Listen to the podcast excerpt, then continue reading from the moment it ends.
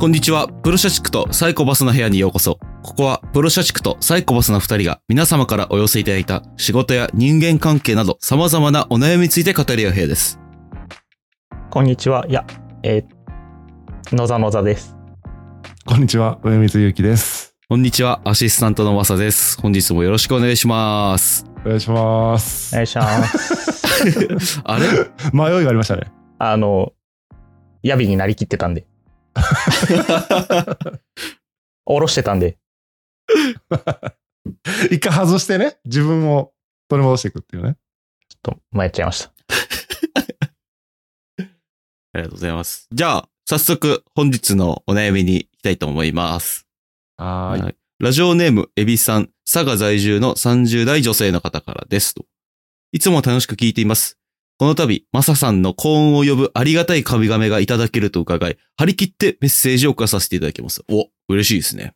うんうん先日、野良猫に噛まれて念のため病院に行った際、お医者さんに市販の絆創膏を貼ってもらうという人生初の体験をしました。割と下手でした。でも、お医者さんにただの絆創膏を貼られるということが初めてだったので、なんだか新鮮な気持ちになりました。考えてみると大人になって人生初体験ってあまりないのかもしれないと思い、猫にも噛まれているもんだなと思いました。皆さんは、ここ最近何か人生初体験をされたことはありますか？よろしければ教えてください。ということです。はいありが。とうございます。ありがとうございます。エビさんには、幸運を呼ぶまさくんの壁紙顔面バージョンを差し上げます。おめでとうございます。おめでとうございおめま。ですとうございます。それと、一応報告で、あの、エビさん、あの、わざわざお便りいただいたんですけども、メールアドレスの記載がなかったので、もしよければちょっと、フォームの方で、このアドレス、アドレスに送ってください、みたいなのを送ってくれたら、大変助かるので、よろしくお願いします。お願いします。はい。ということで、皆さん、お二人は、なんか最近人生初体験みたいな、なんかあります？ありますよ。おはい。ポッドキャストのパーソナリティなるものになってしまったので、初めてですよ。ポッドキャストのパーソナリティをやるというのは。全然違和感ないですけど。はい、はい。ああ、あの、ね、これまではね、あの、ヤビさんを下ろしてやってたんで。今日からか。今日から。今日からが、そうそうそうですね。自分今日からねで、自分として喋るみたいなね。うん。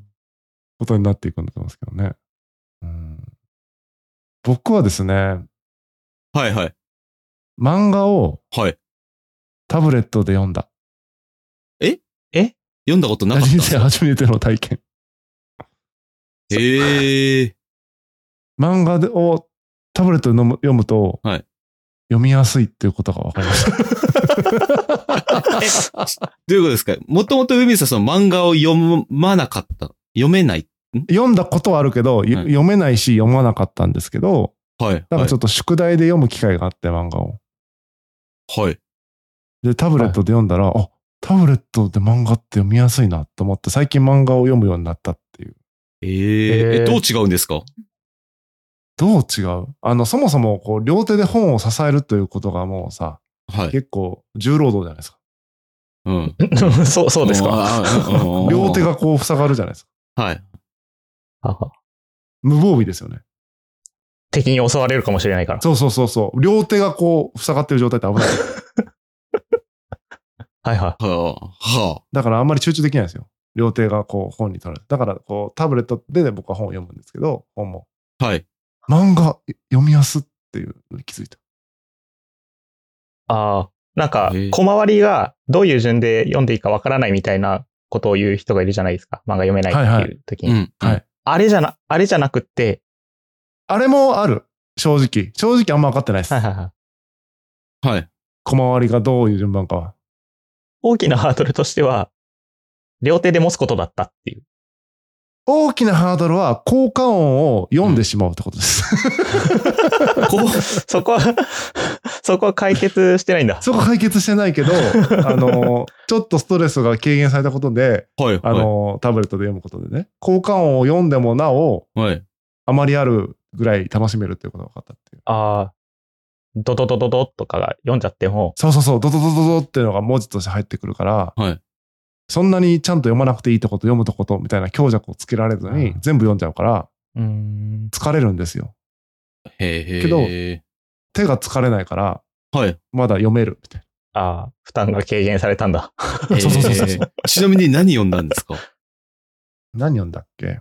ちょっと待ってね。宿題で出される漫画ですよね。宿題出されたのは、佐村弘明さんのお引っ越しっていう漫画を、うんあ、の、どうせ死ぬ3人ってポッドキャストの宿題で読んだのがきっかけで、はい。そこから、なんか、なんかおすすめの漫画ないですか？って友達に聞いていったら、いろいろ紹介してくれる本とかを読んでいってるって感じ。へえ。えーなるほど。最近あれですね。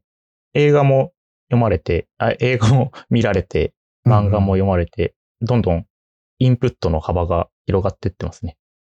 ね。文字しか読まなかったですけどね。なんか文字じゃないものをこう、インはい。プットするようになってきましたね。楽しみだ。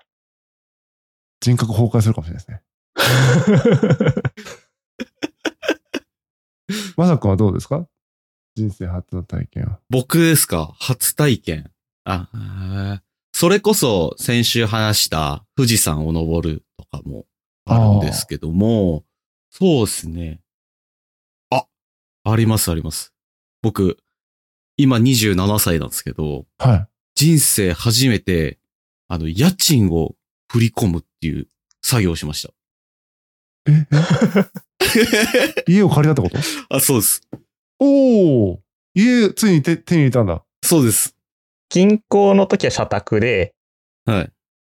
弟子の時はパレットに住んでて。パレットに住んで、で、しばらくオフィスに住んだりもして、そうです、そうです。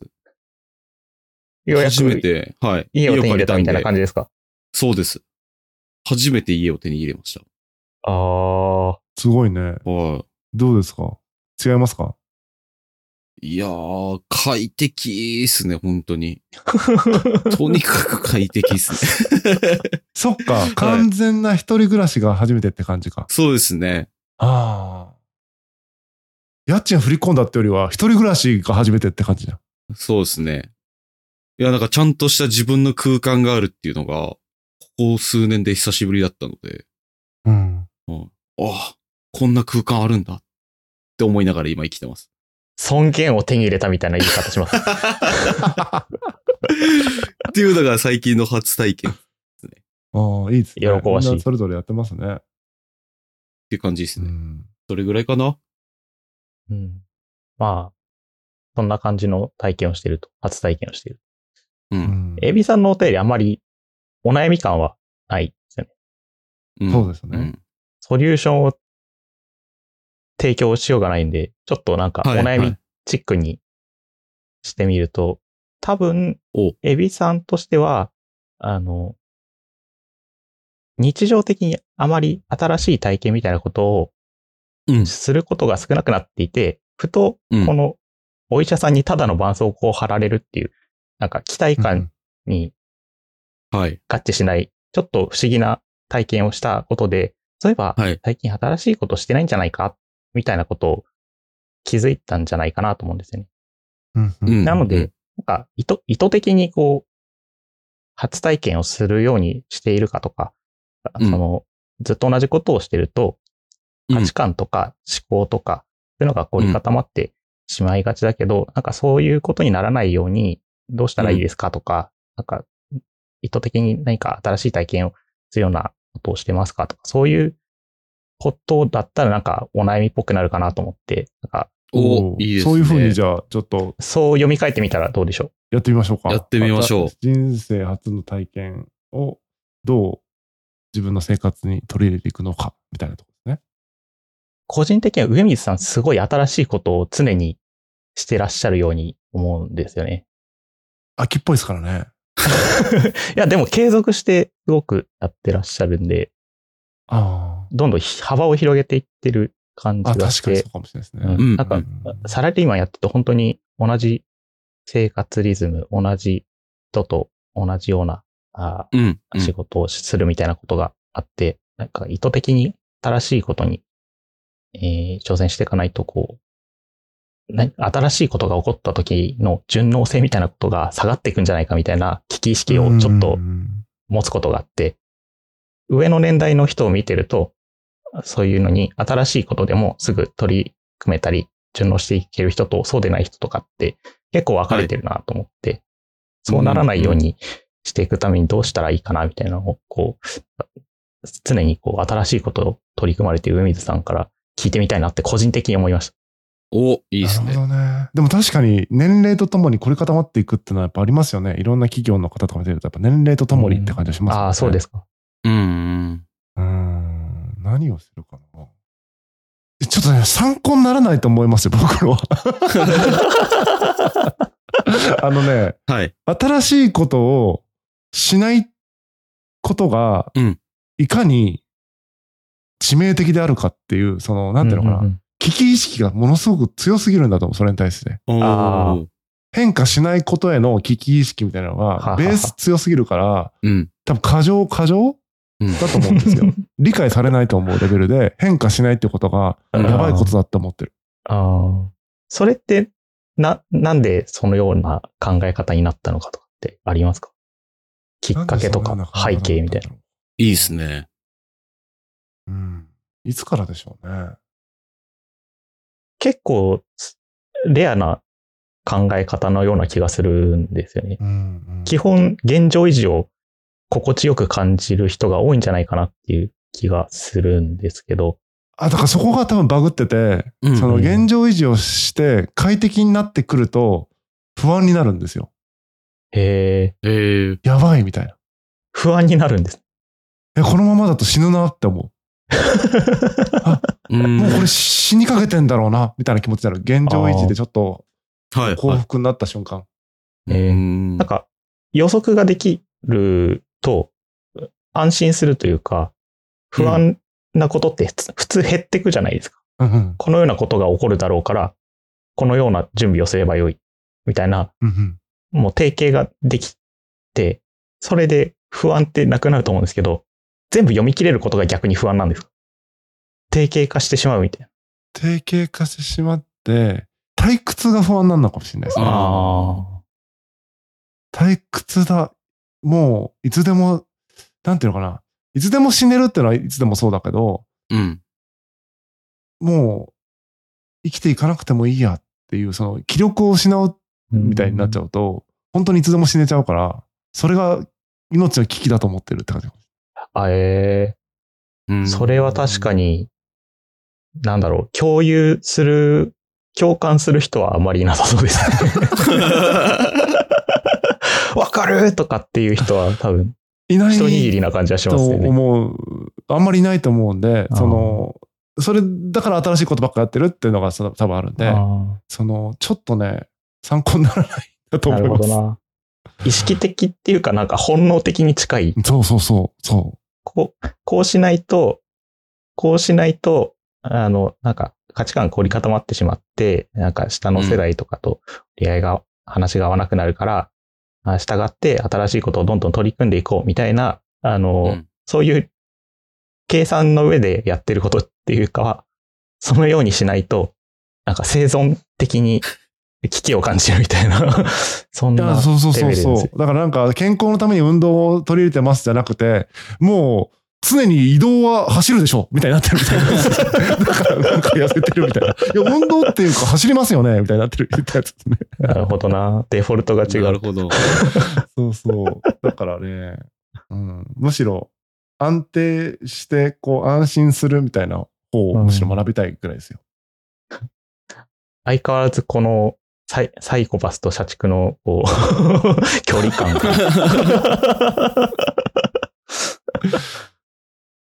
野沢さんはどうなんですか？私は逆にね、うん。楽をしたい人間なんで、基本めんどくさいことが嫌いなんで、うん。あの、新しいことをチャレンジするのって結構、えー心理的なハードルがあるんですね。なので、はいやらされるみたいなことはい。とか、なんか人との約束を作るみたいなことをしないと、新しいことうん。やらないですね。なんで、こういう、今回のポッドキャストとかも、はい。あの、同じ、よくしてくださってるう方にね、あの、お願いをされたので、じゃあ、はい受けましょうみたいな感じで、多分自分だったらやってないですからね。うんうんうん。ああ、そういうことですね。うん。確かにね。なるほど。まさくんは？そうですね。まあどっちかというと、野ざ野ざさんですね。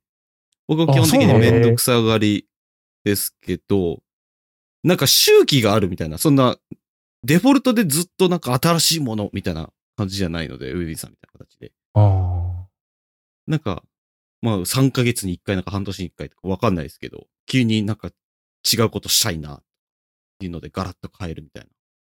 新しいこと入れるみたいな感じです。うん。結構一番ちょうどいいんじゃないですか。一番ちょうどいい出ましたね、ソリューション。定期的になんかやってみましょう。いや僕、あれですよ。なんか、椎茸占いめっちゃ見るんですけど、うん。あなんか、あ、いいこと書いてんな、みたいな。うんあ、今週こういう時期か、みたいな。うんっていう時に、ちなみにあの急ガッて。はい。椎茸占いって何ですか？え？椎茸占い知らないんですか？椎茸占い、名前しか知らないんですけ調べてんの、うん。あれですよね。なんか、防具のやつで連載あそうですしてて、最近はもう、防具じゃなくなったんでしたっけ？もう、なんか個人でちゃんとやられてるみたいで。まあ簡単に言うと占いですね。簡単に言うと、椎茸さん12世の人があの、どちらかというと私は椎茸の方が知りたい。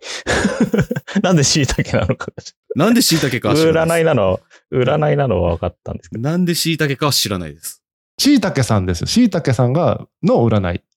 あ、そうです。しました茸さん。そうそうそう。椎茸で占ってるわけじゃなくて、そうです 椎茸さんが占ってる12星座の占い。なるほど。な。はい。えー、絶対椎茸で占ってると思ってた。そうですよね。確かに初めて聞くワードだから、椎茸占いって椎茸で占ってるじゃないのね。なんか、き木に椎茸の、あの、金賞を、なんか、数種類ぶち込んで、どのように生えてきたかで占ってるのか、みたいな。そういうのも。そういうのじゃそれさ、はい。それいけると思いますよ。マジで。あ、本当ですか？椎茸で占うやつやって、椎茸占いって言ったら、はい。椎茸占いと間違って、はい。アクセス増えるんじゃない？ぜひ、あの、占い師の上水さんに、いつか、そうだね。椎茸占い始めようかな。椎茸占い。し育った椎茸が届いて、自分で解読して、占うみたいな。確かにね。椎茸も食べれるし、それいいな。自分の運命もわかるし、はい初体験もできるし、はい。いいじゃん。いや、確かに。めっちゃいいじゃないです確か。かに生え方でさ、その占えるんだったらさ、そうそうその生え方みたいなやつをはい、こうさ、の椎茸ははい、これをするとチャレンジできる椎茸とかって売れるわけ。金運が上がる椎茸を販売できたりしますよね。はい。はいそうですね。めっちゃ面白いじゃないですか。じゃあもうあれですね。エビさんも、に限らず、まあなんか新しいこと始めたいなみたいな人がいたら、もう上水さんの椎茸を占う。うん。ということで、じゃあ、椎茸占いを見てくださいということです。